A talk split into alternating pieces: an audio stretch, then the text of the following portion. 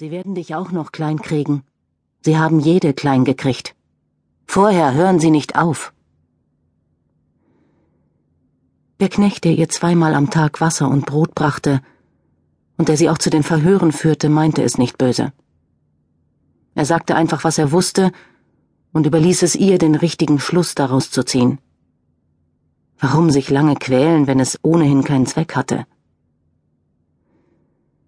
Mitleid fühlte er nicht. Mit einer Hexe musste man kein Mitleid haben. Aber freundlich war er schon, vorsichtshalber. Denn die hier, die war zäh.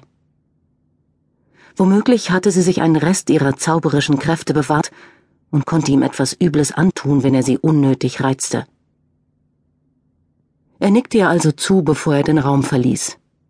Dann warf er die Tür ins Schloss und schob den eisernen Riegel vor. Schlagartig wurde es dunkel, und die Zeit begann, die sie am meisten fürchtete. In dem Raum, in dem man sie gefangen hielt, war es immer düster, weil man das einzige Fenster mit Brettern vernagelt hatte. Aber tagsüber fielen wenigstens ein paar Streifen Licht durch die Ritzen zwischen den Brettern, und sie konnte ihr Gefängnis erkennen. Vier weiß gekalkte Wände, die Tür aus schwerem dunklen Holz, die Matratze mit den Decken und Kissen, den Eimer für ihre Notdurft, den Krug mit Wasser, die Kette um ihr linkes Fußgelenk, die mit einem eisernen Krampen in der Wand verankert war.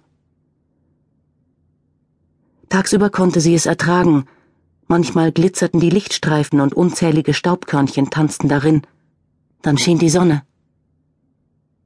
Manchmal prasselten und knackten die Schindeln auf dem Dach, dann regnete es, und durch die Ritzen drang mit dem fahlen Licht ein feuchter, erdiger Geruch in die Kammer. Sie konnte dann auf ihrer Matratze hocken und daran denken, was draußen geschah an diesem Tag. Was alles zu tun wäre im Haus, in der Wirtschaft, auf dem Feld.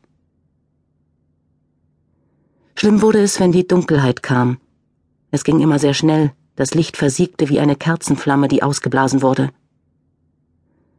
Dann sah sie nichts mehr und konnte sich nicht mehr wehren gegen das Böse, das sich in ihre Gedanken schlich, langsam von ihr Besitz ergriff und ihr die Träume schickte, von denen sie befürchtete, dass sie vielleicht schon schreckliche Wirklichkeit waren.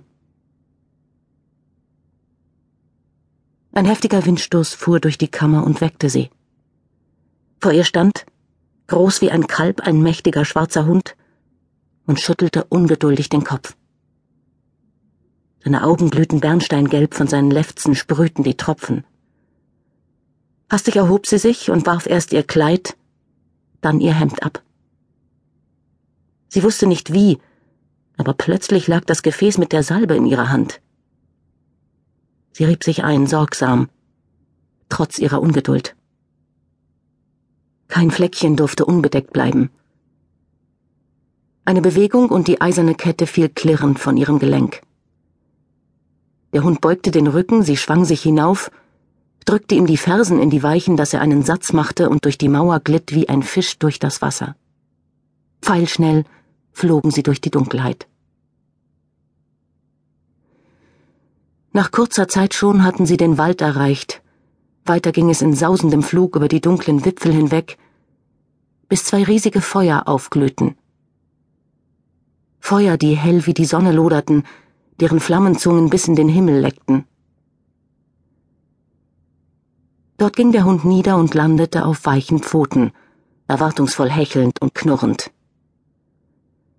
Zwischen den Flammen stand ein Thron und glänzte im Widerschein wie poliertes Gold. Dort saß er, der mächtigste der Fürsten, der Teufel Luzifer, der Bringer des Lichts.